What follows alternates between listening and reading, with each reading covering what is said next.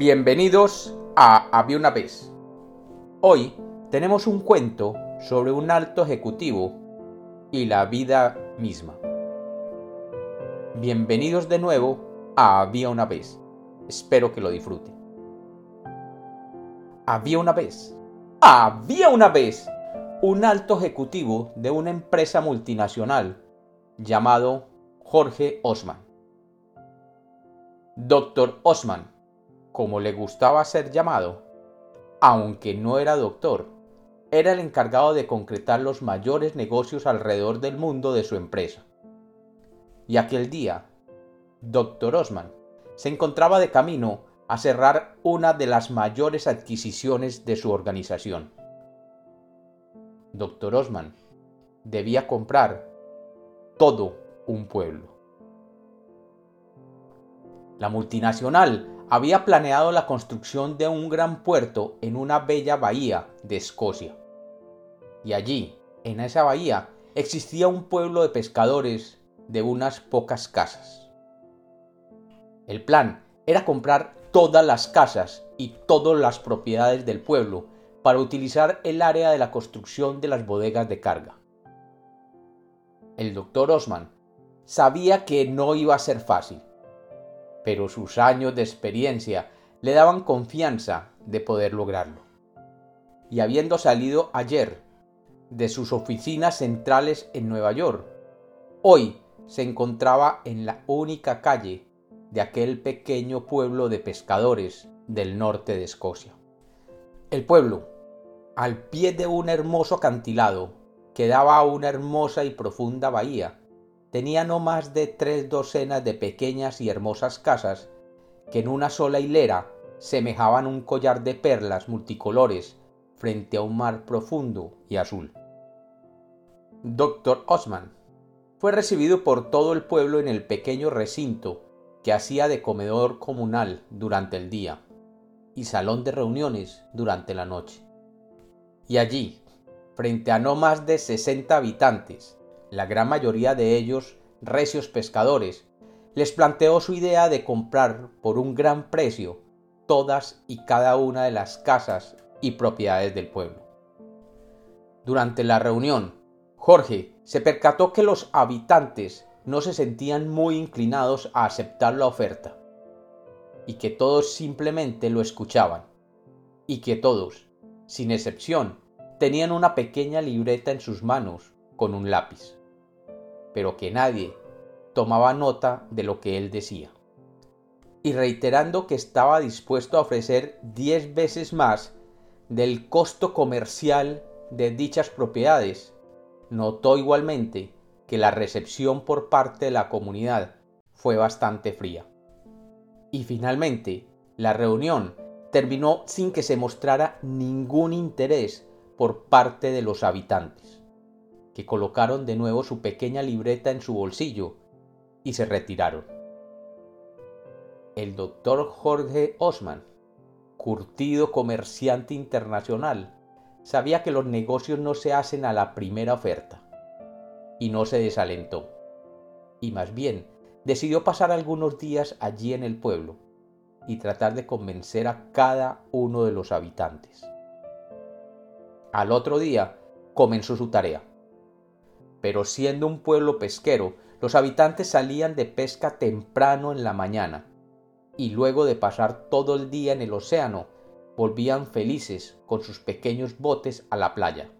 Y allí, después de separar el pescado, regresaban al salón comunal donde se reunían con sus vecinos a charlar y a disfrutar de las historias comunes. El doctor Osman, allí, como un simple espectador, veía que todos después de compartir con sus amigos, sacaban la pequeña libreta y anotaban algo en ella, y luego se retiraban a sus casas. Jorge pensó, hmm, gente metódica la de este pueblo. Sería interesante hacer negocio con ellos. Y el doctor Osman comenzó sus visitas. Casa tras casa, habitante tras habitante, siempre se negaban a aceptar la extraordinaria oferta del doctor Osman. Pero siempre le ofrecían que se quedara a comer y a charlar con ellos. Jorge, sabedor de lo importante que es la relación pública para poder cerrar un negocio, siempre aceptaba. Y he de decirse que realmente durante aquellas comidas iba conociendo más y más a esa población y más afecto les iba teniendo. Y siempre los veía despedirse de él y sacar la libreta y apuntar algo en ella. Hmm, gente metódica la de este pueblo, pensaba Jorge. Frustrado, después de haber pasado más de tres semanas lejos de Nueva York, sin haber cerrado aún ni un solo negocio, Jorge decidió recorrer las afueras del pueblo, y subiendo el blanco acantilado que coronaba el bello pueblo, se encontró con un cementerio, un cementerio normal de un pueblo escocés, y sin darse cuenta comenzó a leer las inscripciones de las tumbas. John Adamson vivió 16 años, 6 meses, 4 días y 7 horas. Susan Douglas vivió 7 años, 3 meses, 2 días y 3 horas. Grace Mackenzie vivió 4 años, 4 meses, 15 días y 9 horas. Robert McGee vivió 15 años, 8 meses, 3 días y 9 horas. Y así, todas las tumbas mostraban que allí habían sido enterrados básicamente niños. Jamás había visto en todos sus viajes un cementerio dedicado exclusivamente a los niños. Mientras seguía leyendo las inscripciones, se le acercó un viejo enterrador que lo reconoció y le dijo, Doctor Osman, cuénteme, ¿qué hace por aquí en el cementerio? Jorge levantó la cabeza y le contestó, Estoy visitando las afueras del pueblo y me encontré con su cementerio, pero veo que este es solo el cementerio de los niños. El enterrador se sonrió y le dijo, No, mi amigo, este no es el cementerio de los niños, es el cementerio del pueblo. Y le voy a explicar por qué ve esas inscripciones que lo hicieron confundir.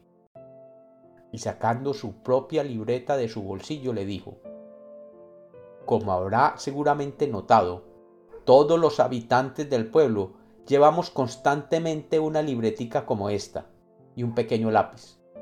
Desde tiempos inmemoriales, nuestra tradición y cultura nos lleva a apreciar las cosas buenas de la vida.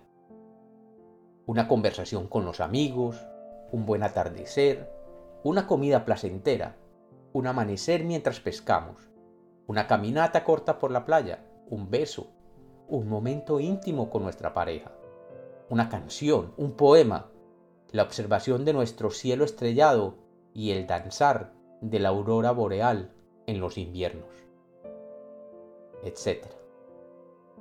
Y desde tiempos inmemoriales hemos considerado que solamente se está vivo el tiempo dedicado a esos placeres. Y por eso los apuntamos en esta libreta que todos llevamos. Cuando alguien muere, sus familiares me traen la libreta y hacemos el cálculo de cuántos años, meses, días y horas vivió realmente el difunto. Y ese es el número que usted ve aquí en estas lápidas. Y dígame, doctor Osman, ¿cuántos años, meses, días y horas ha vivido usted? Dicen los que cuentan este cuento que una multinacional en Nueva York. Se quedó esperando el regreso de un alto ejecutivo de negocios internacionales que había viajado a Escocia, y que lo único que se sabe es que alguien vendió su lujoso apartamento en un alto edificio de Nueva York con vista al Central Park, y que parte del dinero fue invertido en la compra de una pequeña casa por un tal Jorge en un lejano pueblo pesquero en las costas del norte de Escocia, donde las luces de la aurora boreal danzan alegres durante las noches de invierno. Y como los cuentos nacieron para ser contados, este es otro cuento de Había una vez.